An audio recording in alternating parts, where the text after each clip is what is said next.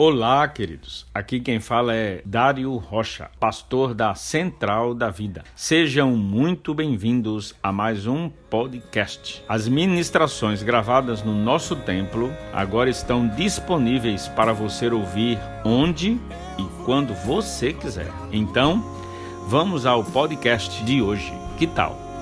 Sendo que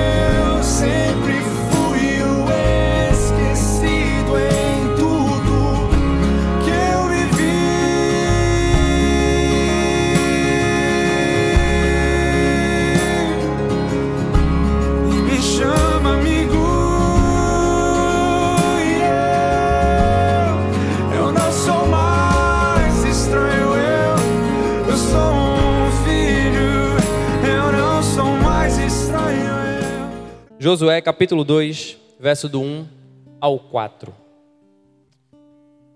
De Sitim, Josué, filho de Num, enviou secretamente dois homens como espias, dizendo-lhes: Ide reconhecer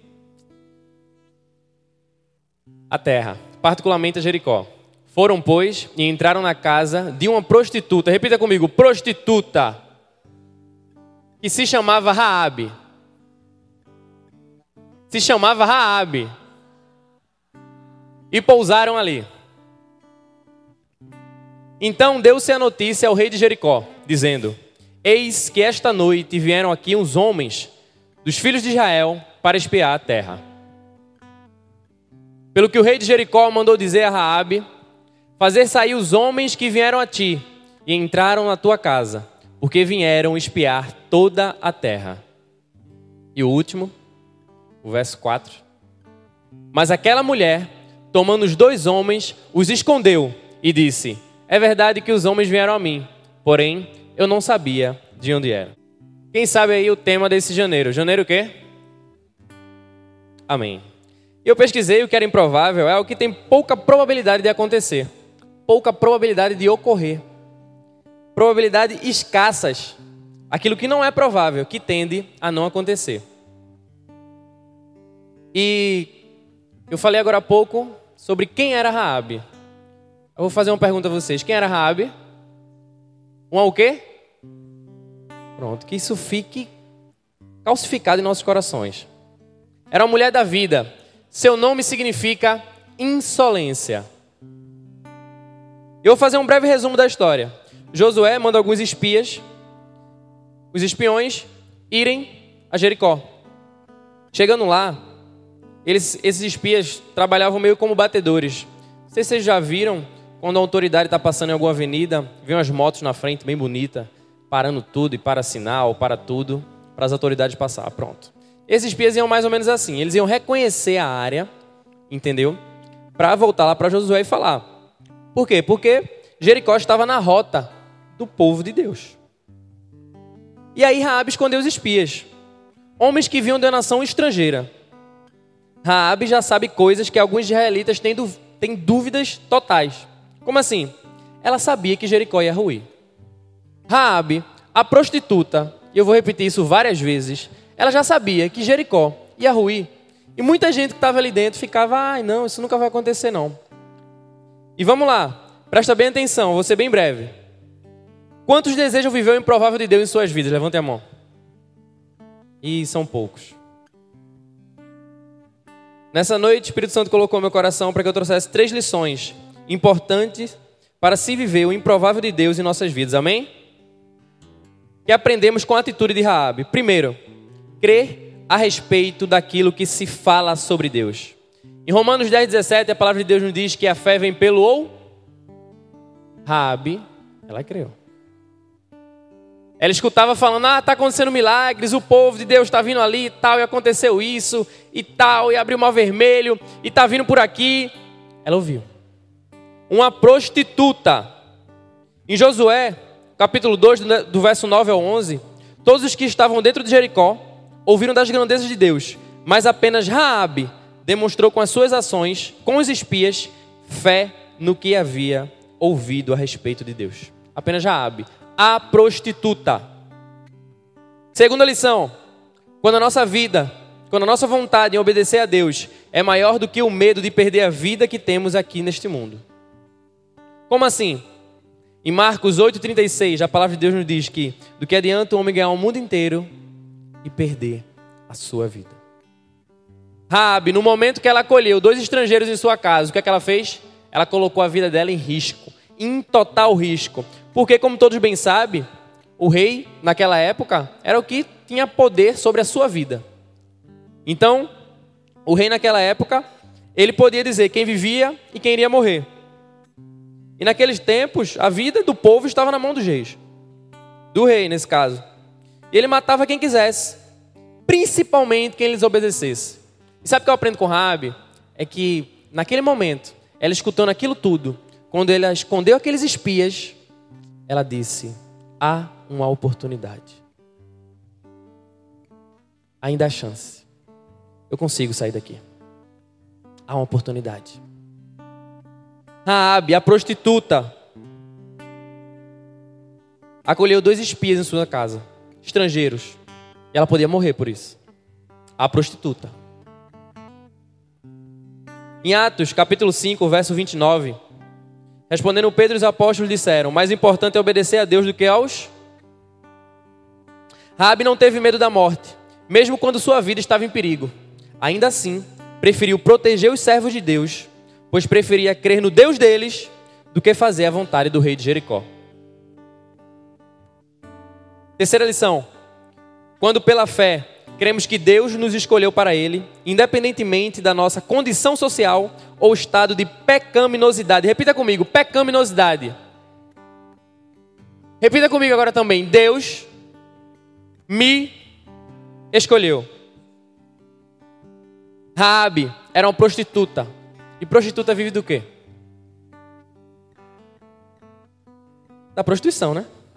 É óbvio.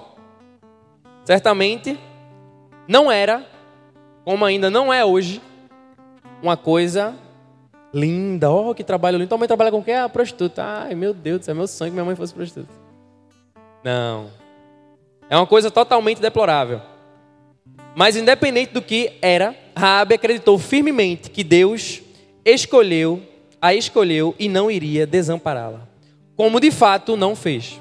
Estou já acabando, preste bem atenção. Sabe por que Deus nos escolheu segundo a nossa posição so... Sabe por que Deus não nos escolheu segundo a nossa posição social ou nosso estado de pecaminosidade? Sabe por que ele nos escolheu por isso? Porque Deus nos escolheu por amor e não por mérito. Não por mérito. Todos pecaram. Todos Não há nenhum na face da terra, mais de que 7 bilhões, 8 bilhões, que mereça o amor de Deus. Nenhum. Ele pode ser quem for. Pode ser uma pessoa que desde pequena, uma pessoa ali, ai, nasceu na igreja, nunca falou um palavrão, nunca foi para o mundão, nunca fez nada que fosse condicionalmente reprovável pela igreja. Ela também. Ela também. Todos somos iguais. Absolutamente todos. Quando se trata do amor de Deus, todos somos iguais. Ninguém, absolutamente ninguém, merece o amor de Deus. A diferença minha, que estou aqui em pé, e sua, que está aí sentada, é que eu estou em pé. Só isso. E estou falando. A diferença de um pregador, de um líder, de um pastor, de um missionário daquilo que ele está fazendo na sua função eclesiástica. A diferença daquele aquilo é que ele se empenhou e ele praticamente é aquilo que ele faz da sua vida, o seu chamado. Mas a diferença dele para você é que ele está ali, está em pé, está pastoreando, está liderando, está tocando, com seu chamado. Mas a diferença deles para vocês é nenhuma. Ninguém merece o amor de Deus. Repita comigo: ninguém merece o amor de Deus. Principalmente eu.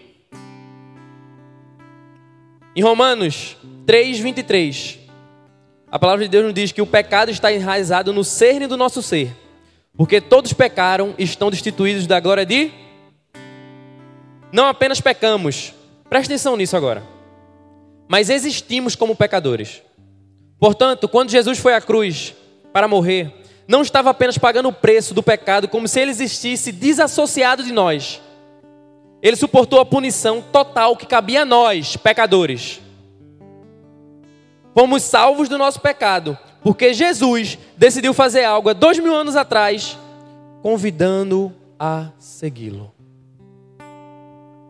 Se Jesus não tivesse vindo à terra, se Deus nunca tivesse manifestado seus sinais, nós seremos, seríamos como uma formiguinha dentro de uma espaçonave em órbita. Sabe quando é que a gente ia conseguir voltar para a Terra? Nunca. Nunca. Absolutamente nunca. Por quê? A nossa mente é limitada. Muito limitada. A finalidade da cruz era justificar a ira de Deus que deveria ser direcionada a mim e a você. Eu vou repetir. A finalidade da cruz, a finalidade da cruz era justificar a ira de Deus que deveria ser direcionada a mim e a você. Em João 3,16, e esse é eu, ah, todo mundo ama esse. Ah. Quem não sabe, esse daqui, pelo amor de Deus. Todo mundo sabe que tem escrito em João 3,16. A primeira coisa, fala alguma coisa aí do versículo. Não, João 3,16, porque Deus. Já é de praxe já. Deus nos escolheu por amor. Porque se fosse por merecimento, ninguém, absolutamente ninguém, seria salvo. Repita comigo: eu não mereço o amor de Deus. Mais forte, eu não mereço o amor de Deus. Exatamente. Eu não mereço, você não merece, ninguém merece o amor de Deus. Em Josué capítulo 2, verso 18. Assim foi no tempo de Raabe. Ela e sua família se abrigaram pela fé debaixo da promessa da salvação dada pelos espias de Deus. Rabi e sua família foram salvos da destruição, mas milhares de homens, mulheres e jovens, famílias inteiras foram completamente destruídas por acreditar que sua suas vidas estavam seguras dentro das muralhas de Jericó. Milhares. Pessoas, ah, isso aqui é bom, esse cara é muito bom, hein? A prostituta conseguiu sair. O mundo é como as muralhas de Jericó. Quanto maior o conforto, o bem-estar, a comodidade e as distrações que o mundo nos oferece, mais nos sentimos como se estivéssemos envolvidos em uma muralha de proteção. A sensação de segurança que temos aqui neste mundo está confiada às muralhas. Jovem, não se engane. Em 1 João 2,15 nos diz que quem ama este mundo mais do que a Deus, o amor do Pai não está nele. Quem tem medo de perder a sua juventude, a sua comodidade, a sua zona de segurança aqui neste mundo, para viver em santidade e temor a Deus, provavelmente não verá Deus. Pois no seu coração, Deus não é a primazia de tudo. É apenas um quadro pendurado na parede, em que eu olho, me debruço todos os dias, fico ali, olho ali, fico parado, sento na cadeira, fico observando e olho uma vez, aí depois de uma semana olho outro e digo assim: olha, esse aqui eu tenho no meu coração. Sabe aquele amuleto? A Bíblia que a gente deixa assim no Salmo 91 aberto? Ai, é um amuleto. Mas lê, ninguém lê não. É a mesma coisa. Quando a gente se tem intimidade com Deus, esse exemplo é muito bom. É um quadro pendurado na parede que você olha, eita. Ó, oh, isso aí tem no meu coração. Vou tirar uma selfie assim com o quadro. Mas intimidade nada. A Bíblia diz em Lucas 6,46 que E por que me chamas Senhor, Senhor, e não praticais o que eu vos ensino? Se podemos viver, só podemos viver o improvável de Deus em nossas vidas quando verdadeiramente, assim como Raabe, em nossos corações, acolher a palavra de Deus pela fé. Não tivermos medo de perder a nossa vida aqui neste mundo para servir ao Deus que cremos. E confiantemente esperarmos que aconteça o que acontecer conosco neste mundo, o Deus que nos escolheu nele também nos livrará da morte e nos guardará para ele. Amém, igreja? Isso é para glorificar. Não importa quem você é, nem o que você faz, se você crê em Jesus, você será salvo. Não importa o que você fez, não importa o que você hoje é, se você crê em Jesus, você será salvo entre milhares de pessoas ditas de bem, em Jericó, somente Raabe, a prostituta, aquela em que todos gostavam de apontar o dedo e dizer: Ah, isso é um sem vergonha, não presta não, vai para o inferno, tenho certeza. Ah.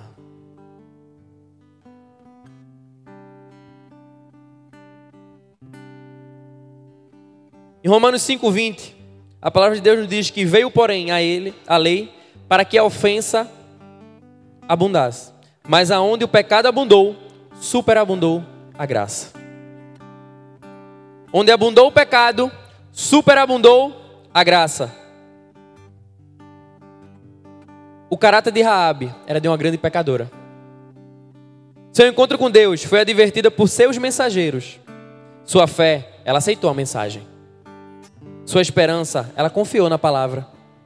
Seu sucesso, toda a sua casa foi salva. Seu galardão. Bota aí em Mateus capítulo 1, verso 5. Vê só. E Salmão nasceu de Raabe. Boa, Boaz. A Boaz nasceu de Ruth. Obed. A Obed nasceu Jessé. Sabe qual foi o galardão de Raabe? Bota aí. Em Mateus 1,16, se eu não me engano. E Jacó nasceu José, marido de Maria, da qual nasceu Jesus, que se chamava Cristo. A prostituta entrou na genealogia de Cristo. Eita, meu Deus. Ai, isso é muito forte. Eu acredito com prostituta. Ai, meu Deus, o sangue. A prostituta entrou na genealogia de Cristo. E por que ainda a gente. Ai, meu Deus, mas pai, eu caí e olha, eu vou ficar longe da tua casa. Ele quer te usar. A prostituta, quando Raabe, ela é citada na Bíblia, antes dela sair de Jericó, ela era prostituta. E possivelmente, o momento que ela estava, esconder os espias, ela estava dizendo assim: Eu não quero mais essa vida para mim. Porque ela sabia que ia ter que andar com eles. E andando com eles, ela não podia ter aquela mesma vida. Naquele momento, ela pensou. E uma, posso fazer uma conjectura que eu imagino, ela olhou para eles assim e disse assim: que se eu guardar esses caras aqui e ajudar eles, eles podem me ajudar. E aí eu confio na palavra deles. E aí eu confiando na palavra deles, é, eles vindo, vão nos livrar, eu vou ter que deixar de ser prostituta. Ai, é melhor entregar, né? Entrega esse cara. Rabi tem atitude. Ela se casaria com o tataravô do rei Davi. Presta atenção. Não há outro caminho para a salvação exceto pela cruz de Cristo. E quando você vem a Ele, você é vestido com a sua justiça. E Deus já não vê seu pecado. Deus vê, Deus vê a Jesus. Quando você vem a Cristo, você é vestido com a sua justiça. E Deus já não vê o seu pecado. Ele vê Jesus. Eu não sei como está a sua vida hoje. Mas se você olhar para a cruz, tudo vai mudar. Eu tenho um propósito na minha vida. Eu sei de onde eu vim. Eu sei onde estou. E eu sei até onde eu posso ir. Mas você sabe? Qual o propósito? Ou você acorda assim e diz assim: ah, e amanhã eu Ai, minha vida deixa assim, deixa acontecer. Vamos dizer aquele filósofo, naturalmente. Presta atenção. Jesus se move e ele quer ser seguido, mas não quer dizer para onde ele vai. E nem tão pouco se é confortável. Jesus está se movendo, ele quer ser seguido, mas ele não quer dizer para onde ele vai, não. Ser um com ele significa estar com ele, até quando não nos traz benefícios ou conforto algum. Não é sobre a minha ou a sua vontade, não é sobre o que queremos ou desejamos, ir ou fazer, é tudo sobre Ele. Repita comigo: é tudo sobre Ele. Segui-lo é ouvir o que Ele quer, ver o que Ele está vendo, ir como Ele está indo. Você já viu alguém seguindo alguém, a pessoa indo por aqui e a outra indo por aqui? Não, né? Você já viu alguém seguindo alguém, seguindo mesmo, a pessoa aqui na minha frente, estou seguindo ela aqui assim, ó. E daqui a pouco um barulho aqui do meu lado, tá! E as duas nos escutar? Não. Quantas vezes colocamos condições para seguir Jesus? Segui-lo não é condicional ao nosso jeito. Quando escolhemos o nosso próprio caminho, nos desviamos do caminho de Deus. Quando a gente escolhe, agora vai ser o caminho do Carlos. Aí Deus, pode ir, querido. Valeu. Agora vai ser o caminho do Carlos. Quando eu digo assim, não, agora vai ser o caminho do Carlos. Peraí, Deus, peraí. Agora é o caminho do Carlos. Estava seguindo o senhor aí, mas agora é o caminho do Carlos. Toda vez que nos escolhemos nossos próprios caminhos, a gente se distancia do caminho de Deus. Raabe, a prostituta, entrou na genealogia de Cristo.